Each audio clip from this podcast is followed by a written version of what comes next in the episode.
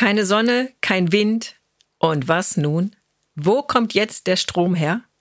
Das ist eine Frage, die selbst Menschen, die in der Klimabewegung aktiv sind, noch umtreibt. Wir geben in diesem Podcast die Antwort. Zukunft jetzt. Klimaimpulse für den Alltag. Mit Cordula Weimann.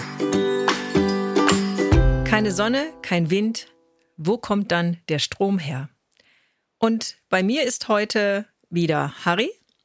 Er schrieb schon im Jahre 1995 zusammen mit Thorsten Reetz, beide waren damals am Wuppertaler Institut, ein Buch, das hieß Zukunftsenergien und beschreibt in dem Buch, wie eine Vollversorgung mit erneuerbaren Energien in Deutschland aussehen kann. Und vor 20 Jahren hat er dann zu diesem Thema, nämlich die Vollversorgung Deutschlands mit erneuerbaren Energien, dazu hat er dann promoviert. Und vor 35 Jahren, im Jahre von Tschernobyl, war er Mitbegründer von Eurosolar und war dort auch 17 Jahre lang Vizepräsident. Harry, ich begrüße dich. Guten Tag, Cordula. Vielen Dank. Harry, ehrlich gesagt, keine Sonne, kein Wind. Wo kommt dann der Strom her? Das ist eine Frage, die kann ich auch noch nicht fachgerecht beantworten. Und darum freue ich mich, dass du uns heute und auch vor allen Dingen mir hier Nachhilfe gibst. Also, wir haben den Strom aus Photovoltaikanlagen, wir haben den Strom von den Windrädern. Jetzt ist es neblig und es ist kein Wind und das tagelang. Was nun? Wir haben heute schon Gaskraftwerke und wir haben heute auch schon Blockheizkraftwerke, die auf Gasbasis laufen. Und das ist die Technologie, die wir in Zukunft brauchen, um in diesen äh, dunkelflauten Zeiten den Strom zu produzieren, den wir brauchen. Das heißt, in dem Moment, wo jetzt Flaute ist, Nebel und kein Wind, dann würden diese Blockheizkraftwerke anspringen, die über Gas laufen und die würden für uns den umweltfreundlichen Strom produzieren. Und das schaffen die auch, das dann wirklich über Tage zu gewährleisten.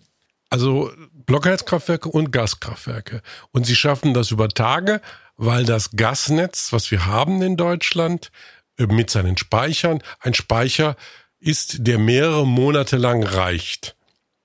Das, Moment, in dem Gasnetz, was die Heizungen in den Häusern versorgt mit Gas, da ist ja das, ähm, das ist ja das normale Erdgas drin, was aus ja, Russland und Nordsee und aus anderen Ländern kommt. Ähm, die sind jetzt ja nicht frei, die kann ich ja nicht einfach nehmen. Nein, aber wir haben so eine große Kapazität im Gasnetz als Speicher und auch als Leitungen, die werden ja auch jetzt schon benutzt. Ne? Also es gibt ja jetzt schon Blockheizkraftwerke, es gibt schon Gaskraftwerke, die laufen, es gibt ja jetzt schon Fahrzeuge, die äh, Gas tanken etc. Es sind ja nicht nur die Heizungen am, am Ende in meinem Haus, die vom Erdgasnetz äh, profitieren. Aber wir müssen, äh, und das sei jetzt nochmal hier ganz früh gesagt, klar gesagt, wir müssen sehr früh dieses Erdgasnetz umwandeln in ein Gasnetz, das aus Wasserstoff und aus treibhausgasneutralem Methan besteht. Und wo kommt dieser Wasserstoff oder das treibhausgasneutrale Methan her? Na gut, ich nehme erneuerbare Energien, also erneuerbaren Strom und den, dann nehme ich Wasser und dann kann ich Wasserstoff machen. Ne? Und den Wasserstoff kann ich dann verbrennen und wenn der verbrennt wird, wird wieder Wasser draus. Das ist ein ziemlich guter geschlossener Kreislauf. Wenn ich jetzt aus den verschiedensten Gründen einen Kohlenwasserstoff brauche, also wie Methan, Methan ist chemisch gleich mit Erdgas, dann nehme ich Kohlenstoff aus der Luft macht dann Chemie und kriegt dann ein Methan heraus. Da brauche ich auch Energie für. Und dann nehme ich dieses Methan und kann es dann ins Netz hineintun und in diesem Netz kann ich es dann verwenden. Sobald es verbrannt wird, entsteht wieder Kohlendioxid, was an die Luft kommt. Aber da ich das Kohlendioxid vorher aus der Luft rausgenommen habe, ist das auch plus minus null. Gut, das war jetzt ähm, viel Chemie. Jetzt nochmal, ähm, also ja, danke, war nachvollziehbar, dass es tatsächlich wirklich geprüft wurde, dass ja. es funktioniert und dass es auch geht. Also, ich fasse jetzt mal zusammen. In dem Moment, wo kein Wind, keine Sonne, springen Blockheizkraftwerke an und die nehmen und Gaskraftwerke. Und Gaskraftwerke und die nehmen Die werden dann mit Methan oder Wasserstoff betrieben. Und dieser Wasserstoff und dieses Methan wurde zuvor aus dem Strom gewonnen, der über die Windkrafträder und über die Solarenergie, also die Photovoltaikanlagen gewonnen wurde. Habe ich das so richtig verstanden? Richtig, und zwar zu anderen Zeiten. Das heißt, ich kann im Sommer oder im Herbst hingehen und sparen. Ich lege was zur Seite und kann es dann, die Dunkelflauten sind ja meistens im Januar, dann im Januar abbuchen. Gut, was ich jetzt noch nicht ganz verstehe, Gasnetz, damit meinst du ja, dass das Gasnetz, was in der Erde ist, was das Gas zu der, zur Gasheizung bringt. Gibt es noch andere ja. Gasnetze? Ja, es Oder? gibt ein großes Gasnetz. Wir, wir, reden ja gerade davon, dass große Gasleitungen von Russland oder von woanders nach Deutschland kommen. Wir haben große Leitungen innerhalb Deutschlands. Wir haben Speicher. Und dann am Ende der ganzen Kette ist das Gasnetz, was zu mir ins Haus kommt. Für die Gaskraftwerke und für die Blockheizkraftwerke würde man dann an bestimmten Standorten die Speicher nutzen die da sind. Es gibt auch dann kein Problem, ob zu viel oder zu wenig ist, weil ich kann das Gasnetz so fahren, dass alle Betreiber oder alle, die was rausholen wollen, genügend haben. Ich muss dann halt nur in den Zeiten, in denen ich ähm, ein sehr viel Wind und sehr viel Photovoltaik habe, mehr Gas ins Gasnetz tun, sodass es voll ist. Ja gut, aber es ist ja momentan voll mit Erdgas. Die private Haushaltsheizung braucht ja Erdgas. Und jetzt, äh, das ist ja voll. Da kann man jetzt ja nicht einfach das Gas aus Methan und Wasserstoff einfüllen. Oder läuft meine Heizung auch mit Gas aus Wasserstoff und Methan? Also äh, mit Methan würde es laufen, es würde einen bestimmten Anteil an Wasserstoff vertragen, aber irgendwann würde man hingehen und einen neuen Brenner brauchen oder eine neue Heizung brauchen.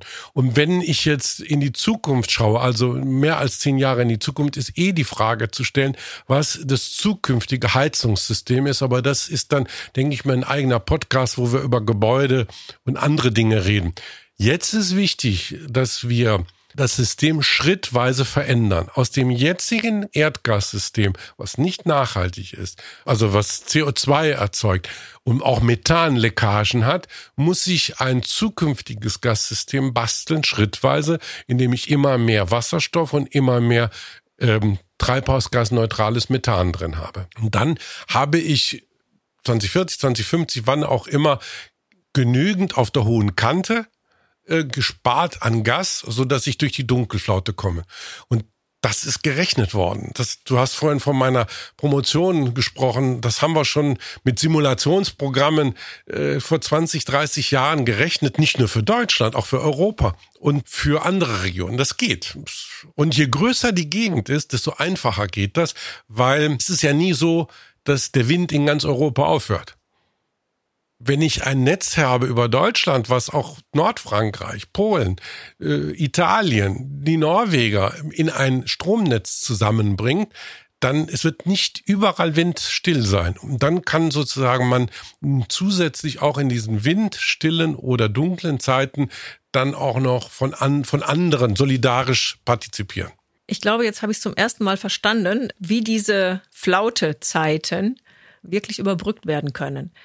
Für mich gibt es jetzt noch zwei Fragen. Was ist denn der sinnvolle, sinnvolle Anteil an ähm, Photovoltaik und Windenergie? Was macht da von der, von der Relation her? Ist das völlig egal? Können wir auch auf 80 Prozent Photovoltaik gehen und nur 20 Prozent Wind oder gibt es da irgendwo sinnvolle Kombinationen? Erstmal gibt es natürlich eine, einen Unterschied, ob ich jetzt äh, in Südeuropa bin oder in Mitteleuropa bin. Aber hier in Deutschland, um die Frage für uns zu beantworten, ist es sinnvoll, dass wir so viel wie möglich Photovoltaik installieren ähm, auf den vorhandenen Dachflächen.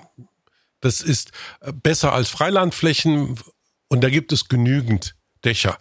Ähm, Masse, ungefähr pro Bundesbürger haben wir ein bis zwei Quadratmeter Dachfläche irgendwo auf einem Dach bei uns oder bei einem Dach auf einer Firma oder bei einem Dach auf einem, auf einem Eisenbahn oder sonst was. Ein, zwei, drei Quadratmeter Photovoltaik pro Kopf. Das wäre schon super. Und dann müssten wir Windanlagen über die ganze Bundesrepublik verteilen, weil Wind ja wie so eine Wind, also geht ja durch. Das ist ja eine wissen es aus dem Wetter. Ne? Wir sehen, wie das Wetter bei einem Wetter äh, die Windzonen über Deutschland hinweggehen. Und wenn wir die Windanlagen, die installierten Windanlagen verteilen, fair verteilen, dann habe ich möglichst wenig windstille Gegenden. Und da, wo ich äh, jetzt auf der See bin, also auch noch viel stärkeren und längeren Wind habe, Offshore, Ostsee und Nordsee, da muss ich dann auch genügend Installation haben. Und wenn ich diese drei Dinge habe, viel Photovoltaik, fair verteilte Wind auf dem Land und Wind außerhalb der See, dann habe ich die beste Mix für Mitteleuropa. Harry, ich werde jetzt mal ganz mutig.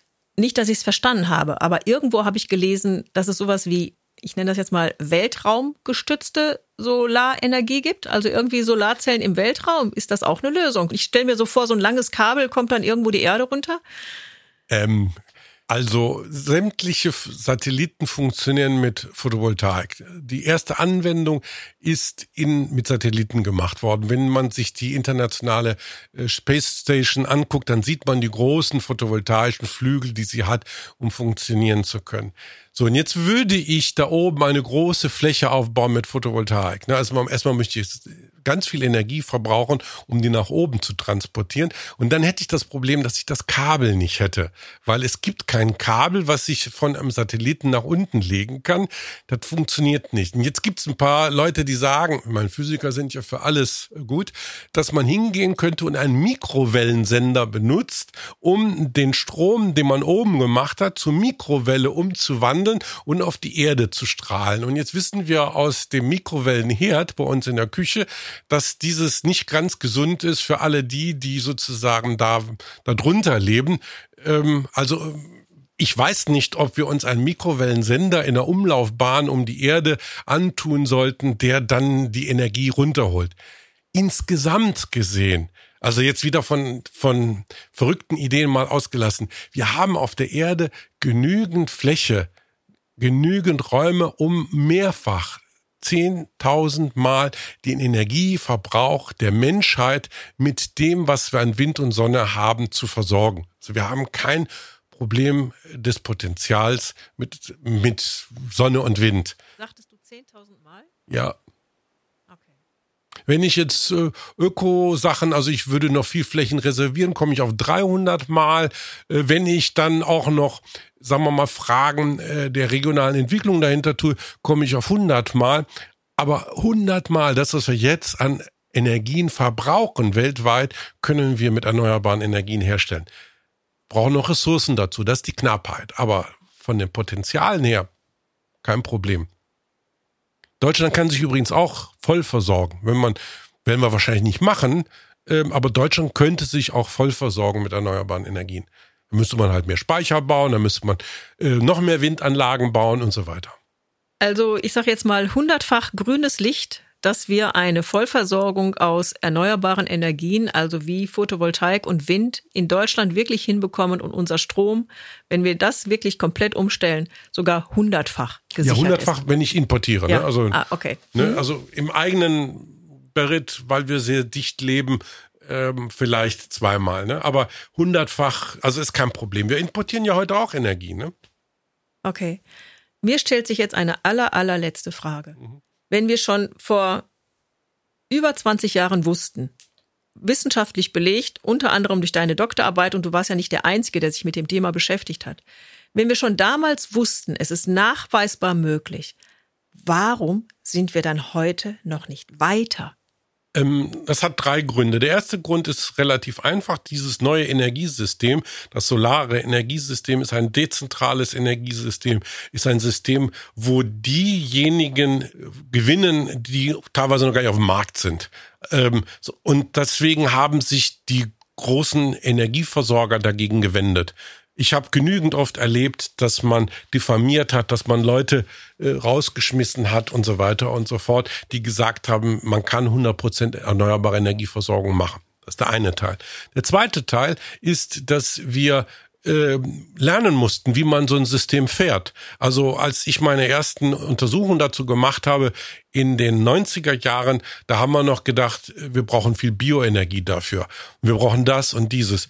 Aber dieses Lernen war spätestens Ende der 90er Jahre zu Ende. Da hätte man in eine Marktdurchdringung, einen Marktausbau gehen können, was wir dann versucht haben mit einem erneuerbaren Energiengesetz, was aber dann gebremst wurde, weil viele Leute dann plötzlich ihren Markt verloren.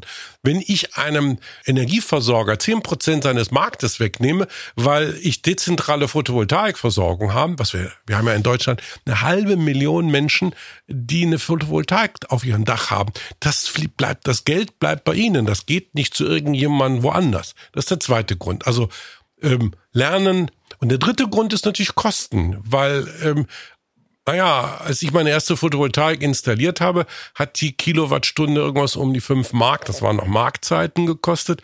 Und heute kostet, also nicht hier, aber in Saudi-Arabien, die Photovoltaik-Kilowattstunde zwei Cent. Ne? So. Diese Lernkurve musste man durchlaufen, dass wir viel, viel früher, viel, viel weiter hätten sein können. Das, ja gut, das sage ich ja schon seit langem.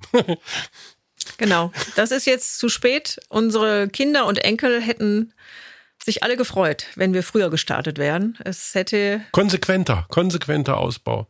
Viel, viel konsequenter Ausbau. Wir haben ja in Deutschland viel äh, erneuerbare Energieindustrien kaputt gemacht, indem wir die Photovoltaik nicht vernünftig gefördert haben, Windenergie nicht vernünftig gefördert haben. Wir reden über ein paar tausend äh, Arbeitsplätze, die verloren gehen in der Braunkohleindustrie und vergessen, dass mehrere Zehntausende in der Photovoltaikindustrie äh, verschwunden sind. Traurig. Hoffen wir, dass sich das ändert und dass unsere Politiker das endlich mal einsehen, wo die Zukunft liegt und dass wir da auch die Berufe der Zukunft haben und dass wir damit Vollgas hin müssen. Harry, ich danke dir. Ich habe zu danken.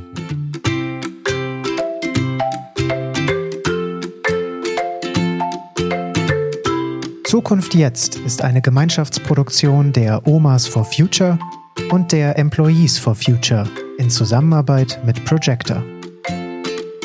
Weitere Informationen, wie du uns unterstützen kannst, findest du in den Show Notes.